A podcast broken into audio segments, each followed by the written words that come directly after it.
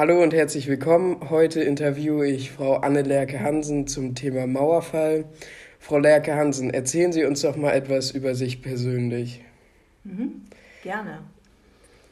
Ich ähm, ja, bin 1970 in der DDR geboren und äh, dort aufgewachsen. Da kommen wir gleich ja noch genauer dazu. Und ich habe äh, nach der Wende erst noch zwei Jahre in der DDR studiert und auch in Russland ein Jahr und habe dann nach der Wende Jura studiert und das hat mich dann beruflich auch in den Westen gebracht. Okay, Sie sagten ja gerade, dass Sie schon in der DDR aufgewachsen sind und das macht mich neugierig. Hatten Sie denn Freunde oder Verwandte in der BRD? Ja, es war tatsächlich so, dass eigentlich der größte Teil meiner Verwandtschaft im Westen war, weil meine Urgroßeltern mit ihren vier Kindern aus Danzig geflohen sind nach dem Krieg und drei der Kinder und die Urgroßeltern blieben im Westen, der Großteil in Hamburg und nur ein Sohn, das war mein Großvater, der ging nach Eisenach. Und deswegen war eigentlich der Großteil tatsächlich im Westen, ja. Okay, und ähm, wie sind Sie mit Ihrer Familie oder Freunden in Kontakt getreten, wenn die in der BRD waren? Ja, das war ja also bekanntermaßen so, dass wir als DDR-Bürger nicht reisen durften. Und deswegen kamen die Verwandten mehr oder weniger oft dann zu uns. Es gab vor allen Dingen äh, zwei Tanten aus Hamburg, die oft kamen. Tante Edeltraut, die auch lange nach der Wende noch lebte und über 100 Jahre alt geworden ist, und Tante Ulla, auch aus Hamburg, die auch oft bei uns zu Besuch war. Und ich kann mich aber erinnern, dass wir als Kinder den Rest der Verwandtschaft immer darum beneidet haben, dass zu den Geburtstagen der Urgroßeltern die gesamte Verwandtschaft äh, versammelt war in Hamburg und wir halt nicht dabei waren als, als Ostteil der Verwandtschaft. Okay, und war das äh, für Ihre Verwandten, also für Ihre beiden Tanten, denn äh, problematisch in die DDR zu reisen oder ging das äh, einfach so? Also ich kann mich erinnern, ähm, neben meinen Tanten sind auch andere Verwandte und auch Freunde und Bekannte auch zu uns gekommen. Ähm, das ging, ich sag mal, reisetechnisch äh, mit einem Visum, das war zu beantragen und wenn die Verwandten kamen, mussten sie sich in Weimar immer gleich auf der Polizei anmelden, dass sie dann da sind. Ähm, also insofern war es, ähm, ich sag mal, für Westbürger ähm, einigermaßen kompliziert. Aber besonders Sorge hatten die immer bei der Reise, wenn sie mit dem Auto oder auch mit dem Zug kamen, vor den Kontrollen. Denn das äh, habe ich aus den Berichten so gehört, dass die DDR-Grenzsoldatinnen und Soldaten da nicht besonders freundlich waren, sondern grimmig geguckt haben und sehr unfreundlich waren. Okay, was mich auch noch interessieren würde zum Thema Mauerfall, haben Sie die Wochen vor dem Mauerfall besonders wahrgenommen? Waren Sie auf den Montagsdemonstrationen dabei? Gab es überhaupt eine Berichterstattung, wie die aktuelle Lage in der DDR im Moment war? Ja, also das war, ich, ich habe das als ganz spannende Zeit in Erinnerung. Ich war damals 18, 19 Jahre alt und äh, hatte angefangen in äh, Ostberlin zu studieren an der Humboldt-Uni. Und wir waren ähm, als Studenten oft auf Demonstrationen in Berlin, auch vor dem, ähm, ja, vor dem Parlament damals in der DDR. Und ich hatte einen Freund in Leipzig und war deshalb auch auf den Montagsdemos in Leipzig und kann mich an den ähm, damaligen ähm, Dirigenten Kurt Masur gut erinnern, der dort ja die Montagsdemos ähm, ja so ein bisschen eröffnet hat und den, den äh, Raum auch geöffnet hat für die Demonstrationen und für Diskussionen zum Thema. Ja, kann ich mich gut daran erinnern. Okay, ja, das, das finde ich interessant. Ähm, wie haben Sie denn reagiert, als Sie hörten, dass die Mauer gefallen war? War das für Sie etwas äh, Besonderes oder ja, also das war tatsächlich eine ganz interessante Zeit. Ich habe damals, ähm, wie gesagt, in Berlin gewohnt, in der Nähe des jetzigen Ostbahnhofs, in einem Studentenwohnheim. Und zwar war, haben wir zu viert, also mit, mit vier Mädchen, äh, auf einem Zimmer in der 21. Etage gewohnt. Und ähm, wir hatten immer, was in der DDR nicht erwünscht war, äh, Westradio gehört. Einen Fernseher hatten wir dort nicht. Aber wir haben Westradio gehört, das war RIAS, also der damalige Radio im amerikanischen Sektor. Und ähm, da wurde vorher immer schon äh, viel gemunkelt, äh, auch über den Übergang von Honecker zu Krenz. Das hatten die da, da auch schon eher angekündigt, als, als es in der DDR-Presse dann äh, bekannt gemacht wurde. Und das war dann tatsächlich so, dass an dem Abend, am 9. November, ähm, wir aber erst abends um 10 dann Rias hörten und dort gesagt wurde, dass die Grenzen offen sind. Und das haben wir überhaupt nicht geglaubt und äh, haben dann aber beschlossen, äh, einfach die Ausweise mitzunehmen und ein paar Kekse und dann zum Bahnhof Friedrichstraße zu gehen. Und als wir dann am Bahnhof Friedrichstraße ankamen, das war nicht weit weg von uns entfernt, ähm, also wer das damals kennt, weiß, dass dieser S-Bahnhof Friedrichstraße, der war zu DDR-Zeiten geteilt. Also man, es gab zwei Gleise, die quasi zum, zur DDR gehörten.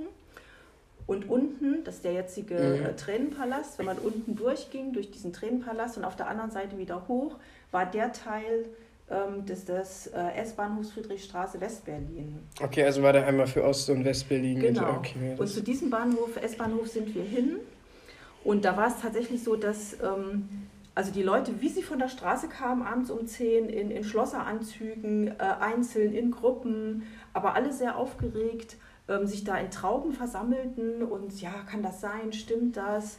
Und dann durfte man da unten durch, durch diesen Tränenpalast, den wir ja alle nicht kannten. Und ich kann mich daran erinnern, dass, ähm, obwohl das Überraschende und das Besondere war ja, dass, dass wir jetzt in den Westen gehen konnten, fragten ganz viele, ganz besorgt, dürfen wir dann auch zurück, weil man irgendwie so die Vorstellung hatte, ah, das ist irgendwie ein Irrtum, das ist mhm. nicht ganz klar, es war ja auch nicht angekündigt, es gab kein Gesetz dazu und womöglich fällt denen ein, dass das ein Irrtum war und in zwei Stunden sind die Grenzen zu und dann sind wir in Westberlin und zwar mhm. nur mit einer Packung Kekse und sonst nichts weiter. Also das war irgendwie, das war, kann ich mich erinnern, dass das eine große Sorge war. Ja. Okay, ähm, ich glaube, das kennen wir so gar nicht mehr mit geteilten Bahnhöfen und dass man einfach ja. mit einer Packung Kekse mal zum Bahnhof geht und guckt, ob die Grenzen offen sind. Ähm, sind Sie denn dann als, also Sie blieben dann auf Ihrer Seite in Ostberlin und sind nicht erstmal nach Hamburg zu Ihren Verwandten gefahren? Nee, ähm, ich habe dann, also ich habe mir an dem ersten äh, Tag, also oder in der ersten Nacht, da 9. November, ähm, ein bisschen West-Berlin angeguckt. Wir, wir kannten ja gar nichts, wir waren ja darauf nicht vorbereitet. Das Einzige, was ich, was ich im Kopf hatte, war Bahnhof Zoo und da sind wir dann auch hingefahren und sind von dort ähm, zum Brandenburger Tor quasi von der anderen Seite gegangen.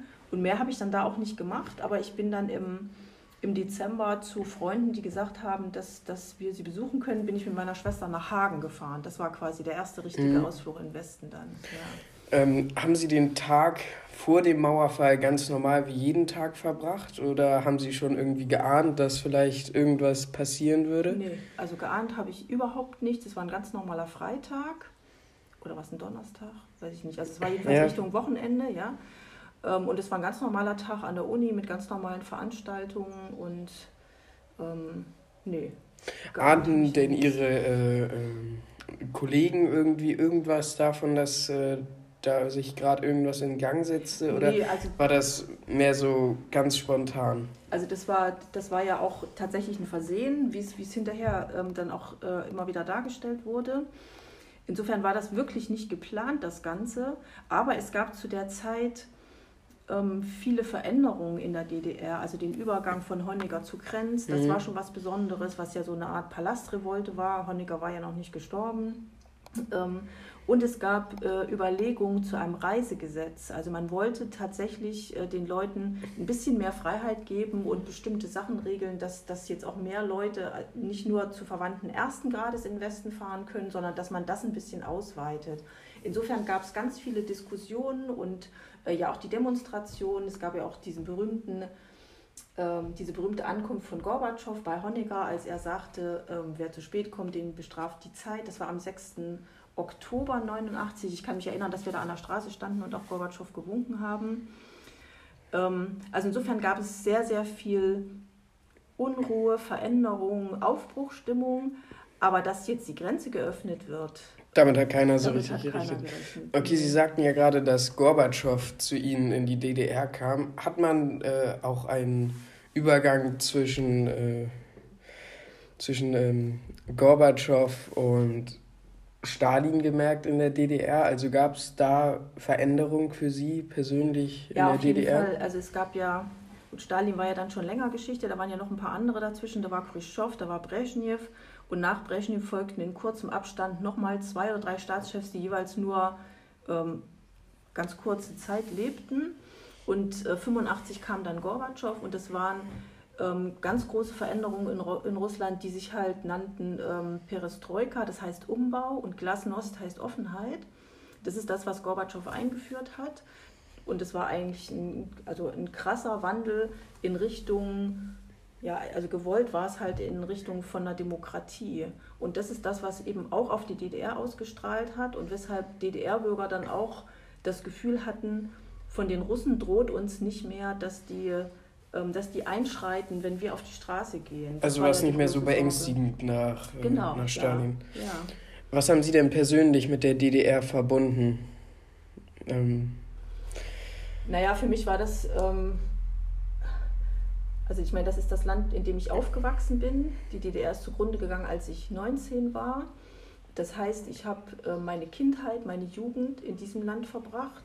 Und ähm, was für uns, das kann man sich wahrscheinlich jetzt nicht mehr so vorstellen, was für uns normaler Alltag war, war, dass wir getrennt haben zwischen dem, was, worüber wir zu Hause reden und dem, was wir in der Schule erzählen. Okay, dann hat man wahrscheinlich in der Schule ein bisschen geschlossener geredet und dann zu Hause wirklich, wie man gedacht hat. Genau. Und okay. ähm, also bei uns zu Hause ging es auch sehr, sehr offen zu. Wir haben über alle Sachen geredet. Und es war aber, man, also man, man hat irgendwie ein Gespür dafür entwickelt, was man nicht sagen darf. Und das ist mhm. eigentlich das, das äh, Furchtbare in der DDR gewesen, dass Kinder, also selbst Kinder nicht frei waren, einfach zu plaudern, sondern dass die schon so ein Gefühl dafür hatten. Ähm, also schon ein bisschen Unterdrückung der Meinungsfreiheit. Ja, unbedingt, ja. ja. Einfach weil man Angst hatte vor ja. Vor den Lehrern, vor der Polizei oder?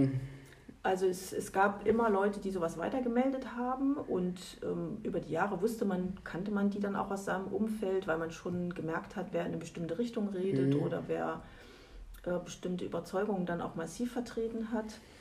Ähm, das war einfach die Sorge, dass Sachen weitergemeldet werden und ähm, das, das endete nicht damit, dass man dann sofort im Knast landete, aber es konnte einem passieren, dass einem gesagt wurde, du hast äh, diese und jene Meinung zum Sozialismus vertreten und wenn du hier Klassengegner bist, dann wirst du auch nichts mehr in der DDR. Dann darfst du kein Abi machen und darfst nicht studieren zum Beispiel.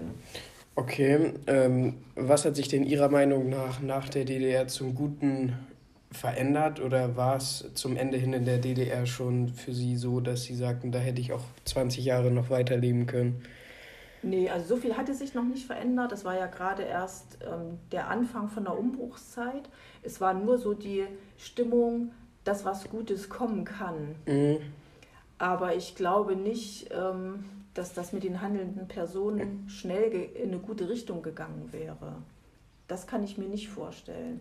Aber ich hätte mir anstelle des, ich sag mal, schnellen Anschlusses an den Westen noch einen dritten Weg vorstellen können, der damals auch diskutiert worden ist, aber der irgendwann dann doch schnell vom Tisch war. Okay, ähm, was hat sich denn für Sie persönlich nach dem Mauerfall verändert? Ja, für mich hat sich tatsächlich alles verändert. Okay. Ähm, wie für viele DDR-Bürger. Ähm, für mein, also in meinem Alter war es natürlich das allergrößte Glück, weil wir hatten noch nicht fertige Berufe ähm, waren noch nicht etabliert äh, irgendwo oder noch nicht, ich sag mal, in falsche Richtungen gegangen. Ähm, für mich war das äh, der allerbeste Zeitpunkt, weil ich ja dann frei war zu entscheiden, was ich studiere, wo ich lebe, wo ich studiere und was ich mal werden will. also war Ihnen alle Türen eigentlich geöffnet so, nach, nach genau, der Wende. So. Aber das Allergrößte war natürlich, ähm, dass wir dann eine, eine Demokratie hatten. Also das, das ist wirklich die, also die, die Hauptveränderung. Ich, ich kann jetzt sagen und denken, was ich will und kann Meinungen vertreten, wie, wie ich sie habe und, und muss nicht aufpassen, dass irgendjemand das mitschneidet. Und ja, ich glaube, das kennen wir jetzt so auch gar nicht mehr in Deutschland. Ja, also man muss natürlich auch ab und zu ein bisschen über gewisse Themen aufpassen, was man sagt, aber so, wie, du, wie Sie schon sagten, dass man wirklich Privates und äh, Schulisches oder Berufliches ja. trennen musste, das, ich glaube, das kennen wir so gar nicht mehr.